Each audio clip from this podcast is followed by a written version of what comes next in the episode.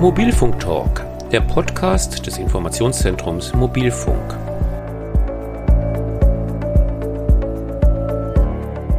Forschung, Technik, Nutzen, Anwendungen, Verbraucherschutz und Sicherheit. Wir informieren sachlich und wissenschaftsbasiert über Mobilfunk, jetzt auch als Podcast.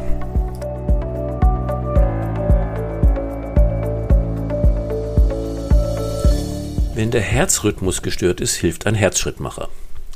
Das kleine elektronische Gerät, das in der Regel unter die Haut im Brustbereich implantiert wird, überwacht dann kontinuierlich den Herzrhythmus und greift ein, falls der Herzschlag zu langsam oder unregelmäßig ist. Herzschrittmacher können Menschen mit Herzrhythmusstörungen ein erheblich verbessertes Leben ermöglichen, da sie die Herzfrequenz stabilisieren und die Symptome lindern können. Nach der Implantation so eines Schrittmachers muss der Patient allerdings regelmäßig von einem Facharzt überwacht werden, um sicherzustellen, dass das Gerät ordnungsgemäß funktioniert und gegebenenfalls Anpassungen vorgenommen werden können. Wird der Herzschrittmacher vernetzt, kann er selbstständig Daten an den behandelten Arzt schicken, sodass dieser direkt eingreifen kann, noch bevor der Zustand des Patienten sich verschlechtert. Wie das funktioniert und wo die Vorteile dieser Technologie liegen, wollen wir uns heute näher anschauen. Mein Name ist Hannes Rückheimer und Sie hören den Podcast Mobilfunk Talk des Informationszentrums Mobilfunk. Unser Gesprächspartner heute ist Volker Lang, Senior Vice President Research and Development bei Biotronik. Biotronik ist ein führendes Gesundheitsunternehmen für kardiologische Medizintechnik. Hallo, Herr Lang. Schönen guten Tag. Herzschrittmacher sind ja heute weit verbreitet und auch sehr sicher. Dennoch benötigen die Patienten eine engmaschige Überwachung. Warum eigentlich? Ja, weil äh, die Krankheiten, die die Patienten üblicherweise haben, sich ändern können. Und natürlich will der Arzt rechtzeitig wissen, wenn sich Änderungen ergeben. So ist es nicht untypisch, dass die Patienten den Herzschrittmacher haben, mit der Zeit auch Vorhofflimmern bekommen. Das ist eine Rhythmusstörung, die geht über dem hinaus, was der Schrittmacher behandeln kann. Aber wenn das der Arzt rechtzeitig erfährt, dann kann er eben auch rechtzeitig eine medikamentöse Therapie zum Beispiel starten oder anderes machen. Deswegen ist es auch notwendig, äh, die Patienten engmaschig zu überwachen. Und dann vielleicht nicht für die engmaschige Überwachung, aber prinzipiell die Batterie von einem Herzschrittmacher hält etwa zehn Jahre. Man will natürlich auch wissen zum Ende hin, wie viel Zeit hat man genau noch. Und auch dort ist es notwendig äh, zu wissen, äh, wie lang Batterielebensdauer noch übrig ist bevor dann das Gerät ausgetauscht werden muss. Mhm. Und für diese Anforderungen setzen Sie jetzt auf Vernetzung. Ähm, seit wann gibt es denn eigentlich vernetzte Herzschrittmacher und wie kann diese Vernetzung dann für mehr Sicherheit und Lebensqualität bei den Patienten sorgen? Ja, diese Vernetzung machen wir in ganz kleinen Portionen schon seit vielen Jahren. Vor über 20 Jahren haben wir damit angefangen. Wir haben tatsächlich letztes Jahr 20 Jahre Jubiläum gehabt, dass wir die ersten kleinen ähm, Pakete, Datenpakete aus dem Schrittmacher geschickt haben. Und seitdem äh, wird natürlich diese Technologie immer weiter ausgebaut. Äh, neben den kleinen äh, Paketen werden mittlerweile schon Elektrokardiogramme, also die Wellenformen über, übertragen, sodass der Arzt feststellen kann, ob das Herz und der Schrittmacher auch gut zusammenarbeiten. Äh, das ist viel ausgebaut worden. Zur Frage, Warum hilft es den Patienten? Da haben wir natürlich auch klinische Daten gesammelt in den letzten 20 Jahren. Da gibt es zum Beispiel eine ganz wichtige Studie, heißt die sogenannte Trust-Studie, die in Deutschland und in Europa durchgeführt wurde.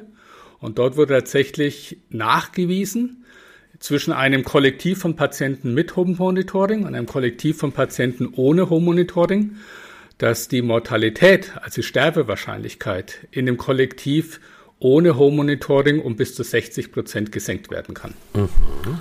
Und das kommt eben daher, dass man die Patienten engmaschig überwacht. Bei jeder Veränderung konnte der Arzt sofort reagieren und das im Großen und Ganzen hilft dem Patienten, hilft natürlich auch dem Gesundheitssystem im Allgemeinen. Wie genau funktioniert denn diese Vernetzung jetzt? Welche mobilen Technologien kommen da zum Einsatz? Ja, das Ganze funktioniert so, dass natürlich aus dem Herzschrittmacher heraus nicht so wie beim normalen Mobiltelefon Übertragung stattfinden kann. Das würde sehr viel Energie brauchen. Das geht so nicht. Was wir haben, ist ein ganz kleines Gerät in der Größe von einem Mobiltelefon. Das liegt auf dem Nachtkästchen von einem Patienten. Und dort überträgt der Herzschrittmacher jede Nacht ein Datenpaket. So früh um zwei, wenn man davon ausgeht, dass der Patient normalerweise im Bett liegt. Und äh, von diesem Mobiltelefon aus geht dann die Datenübertragung mit ganz Standardtechnologien wie LTE oder 5G, früher waren es auch 2G und 3G, weiter in ein ähm, globales Datencenter. Dieses globale Datencenter sitzt in Berlin und dort werden die Daten vollautomatisch ausgewertet. Nur mal so zur Einschätzung, wir kriegen etwa 500.000 Datenpakete von 500.000 Patienten jeden Tag.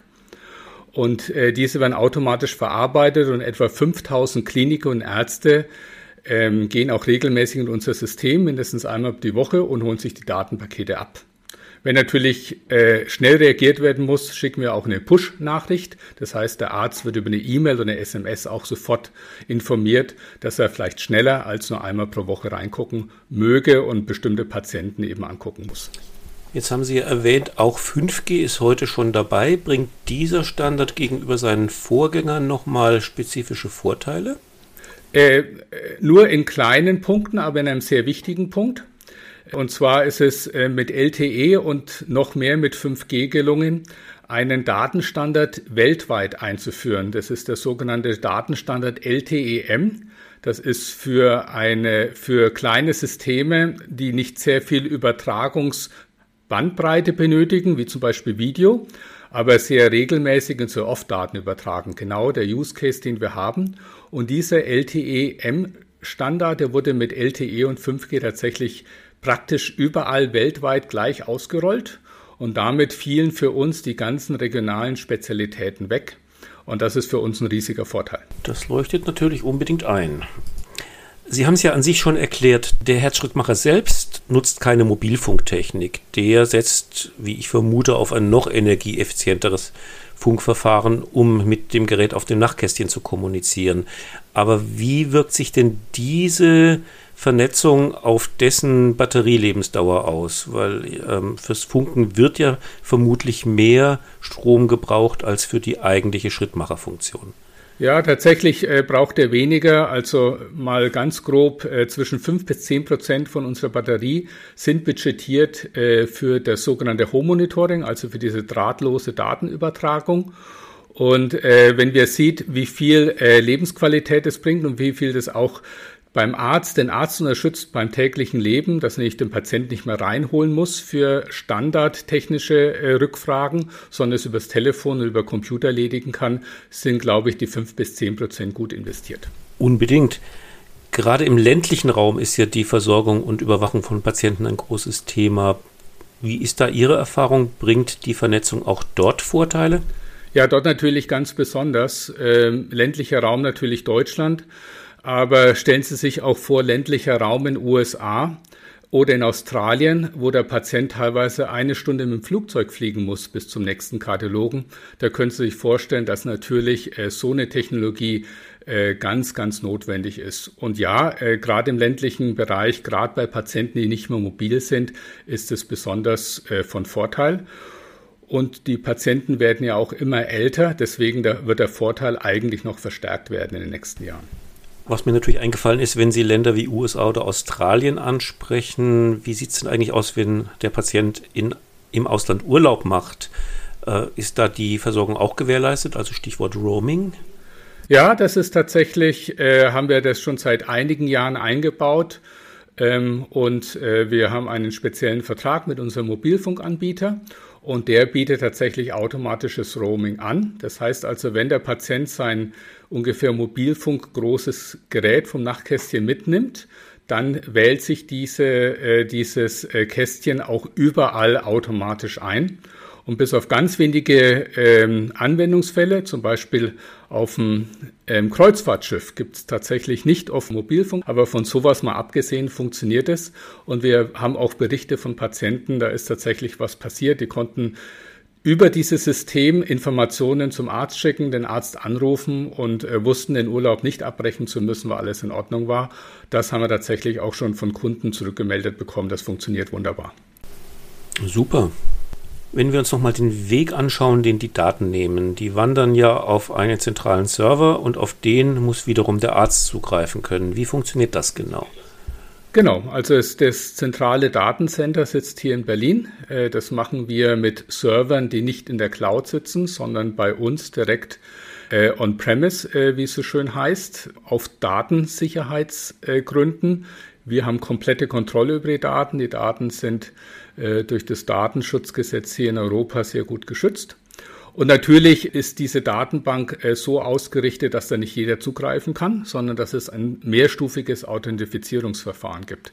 Zunächst muss ich einmal eine Klinik anmelden an das System. Erst wenn die Klinik angemeldet ist, kann sich ein einzelner Arzt aus der Klinik anmelden und dann auf Patienten zugreifen. Der Arzt kann auch nur auf die Patienten zugreifen, die auf seine Klinik gemappt sind. Also da gibt es auch nochmal eine Zugangsbeschränkung. Und natürlich gibt es den Zugang mit Username, Passwort und einer Zwei-Faktoren-Authentifizierung. Äh, sodass wir äh, Stand heute auch nie den Fall hatten, äh, dass tatsächlich Daten an den falschen Arzt geliefert wurden, sondern dass es alles sehr sicher ist. Wir sind auch zertifiziert darauf. Wir haben einen ISO-Standard 27001 heißt der. Das geht über Informationssicherheit. Und der TÜV, der kommt auch mindestens einmal im Jahr zu uns und prüft, dass wir alle unsere Vorgaben auch richtig einhalten. Also Sie haben schon genau gemerkt, dass ich nochmal auf das Thema Datensicherheit zu sprechen kommen wollte und haben die Frage an sich auch schon beantwortet. Was noch übrig bleibt, ist, was ist mit dem Implantat selber? Ist das auch in irgendeiner Form vor unbefugten Zugriff gesichert? Ja, bei dieser Technologie geht es ja vor allem darum, um Daten vom Implantat zum Home Monitoring Service Center, zu dieser zentralen Datenbank zu schicken. Und deswegen haben wir das Design auch so gemacht, dass Daten nicht verändert werden können von außen im Implantat. Also das ist ein ganz wesentlicher Teil von unserem Safe by Design Vorgehen, dass tatsächlich nur Daten von Implantat nach außen geschickt werden können. Die einzige Kommando, das der Schrittmacher akzeptiert, ist das Kommando, dass eben das Datenpaket vollständig angekommen ist. Also nur die Bestätigung, dass ähm, das Datenpaket vollständig und ohne Veränderung angekommen ist. Ansonsten lassen wir es nicht zu, dass von außen der Schrittmacher verändert wird. Allerdings muss man sagen, unsere Ärzte würden das gerne haben. Die Ärzte würden auch gerne kleine Änderungen beim Implantat auch über Internet machen und deswegen arbeiten wir gerade sehr intensiv an den Randbedingungen, um sowas machen zu können. Äh, welchen Datenschutz, welche Verschlüsselung, welche Authentifizierung müssten wir einbauen, das zu machen. Aber Stand heute ist es noch Zukunftsmusik. Aber die Anfrage äh, von unseren Kunden besteht und dann müssen wir natürlich darauf reagieren und daran arbeiten. Stand heute ist es nicht möglich. Wie viele von den vernetzten Herzschrittmachern sind denn derzeit eigentlich, also von Ihren sind denn derzeit eigentlich im Einsatz? Ja, wie gesagt, wir kriegen ja etwa 500.000 äh, Nachrichten von den Patienten. Insgesamt sind etwa zweieinhalb Millionen Systeme, die sowas machen könnten, tatsächlich implantiert heute. Und von denen äh, sind etwa ein Viertel aktiviert und senden dann auch regelmäßig Daten. Warum sind nicht überall alle aktiviert. Äh, hängt damit zusammen, dass es Länder gibt, die dafür nicht zahlen. Und wenn dafür nicht gezahlt wird, dann hat der Arzt natürlich auch keine Möglichkeit, es zu aktivieren. Also ist dann oft eine Geschichte, ob die Krankenkasse es übernimmt. Und da tatsächlich eine gute Nachricht für Deutschland, für bestimmte Produkte, zum ähm, äh, Patienten, die zum Beispiel Herzinsuffizienz haben, da zahlt seit kurzem die Krankenkasse auch die Übertragung und deswegen wird auch bei diesen Patienten es aktiviert. Ja, das ist erfreulich.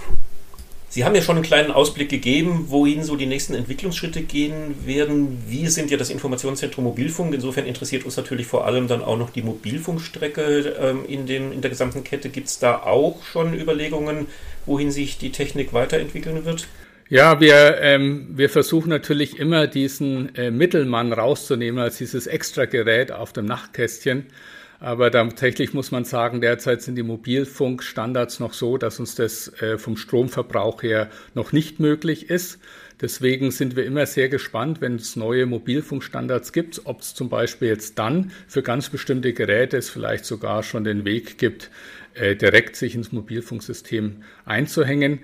Derzeit ist es nicht möglich. Äh, auch der schon diskutierte 6G-Standard äh, wird da keine Möglichkeit bringen. Äh, das ist mit Sicherheit nochmal eine sehr interessante Geschichte und auch eine Forschungsangelegenheit für uns. Leider derzeit noch nicht möglich. Ähm, die anderen Sachen, also mit diesen ganz äh, breiten Datenübertragungsraten, die auch Videoübertragung und ähnliches äh, verbessern. Äh, das hängt zwar nicht mit Herzschrittmachern zusammen, aber wir haben auch andere Geräte. Wir haben zum Beispiel Geräte, die während einer OP nennt sich Ablation, da werden also Katheter ins Herz geschoben. Dann wird in einer ganz spezifischen Art und Weise Energie auf die Katheter gegeben um Reizleitungsbahnen, die pathologisch sind, die krankhaft sind, zu veröden. Und da wird eine ganze Menge Daten übertragen. Und da ist es auch mal notwendig, dass ein Experte, der nicht im Krankenhaus ist, vielleicht auf die Daten live und in Farbe während der Operation zugreifen kann. Und für solche Anwendungsfälle sind tatsächlich so 5G Datenübertragungsbandbreiten extrem vom Vorteil. Und da arbeiten wir auch gerade an derartigen Funktionen, dass wir bei solchen Anwendungen, wo es um große Datenbreite geht, eben auch man auf das Medizintechnikgerät zuschalten kann und dann sehen kann, was da passiert. Und dann kann der Arzt auch von Weitem, von 100 Kilometer Entfernung, Tipps geben und Vorschläge geben, wie man am besten äh, diese bestimmte Intervention zu Ende führt. Also nicht bei Headshot-Machern, aber bei anderen Geräten, die wir bauen. Sehr spannend. Also wir bedanken uns sehr für die Einblicke, die Sie uns in diese spannenden Anwendungen im Gesundheitsbereich gegeben haben. Herr Lang, herzlichen Dank für das Gespräch. Bitte schön, herzlichen Dank für die Fragen. Und das war Volker Lang, Senior Vice President Research and Development bei Biotronik. Und das war die elfte Folge unseres Podcasts Mobilfunk Talk. Wir informieren regelmäßig über Forschung, Technik, Nutzen, Anwendungen, Verbraucherschutz und Sicherheit beim Mobilfunk. Unsere Podcast-Folgen erscheinen ungefähr in monatlichem Rhythmus. Wenn Sie keine davon verpassen wollen, würden wir uns sehr freuen, wenn Sie unseren Kanal abonnieren. Ich, Hannes Rückheimer, bedanke mich fürs Zuhören und sage in diesem Sinne bis zum nächsten Mal.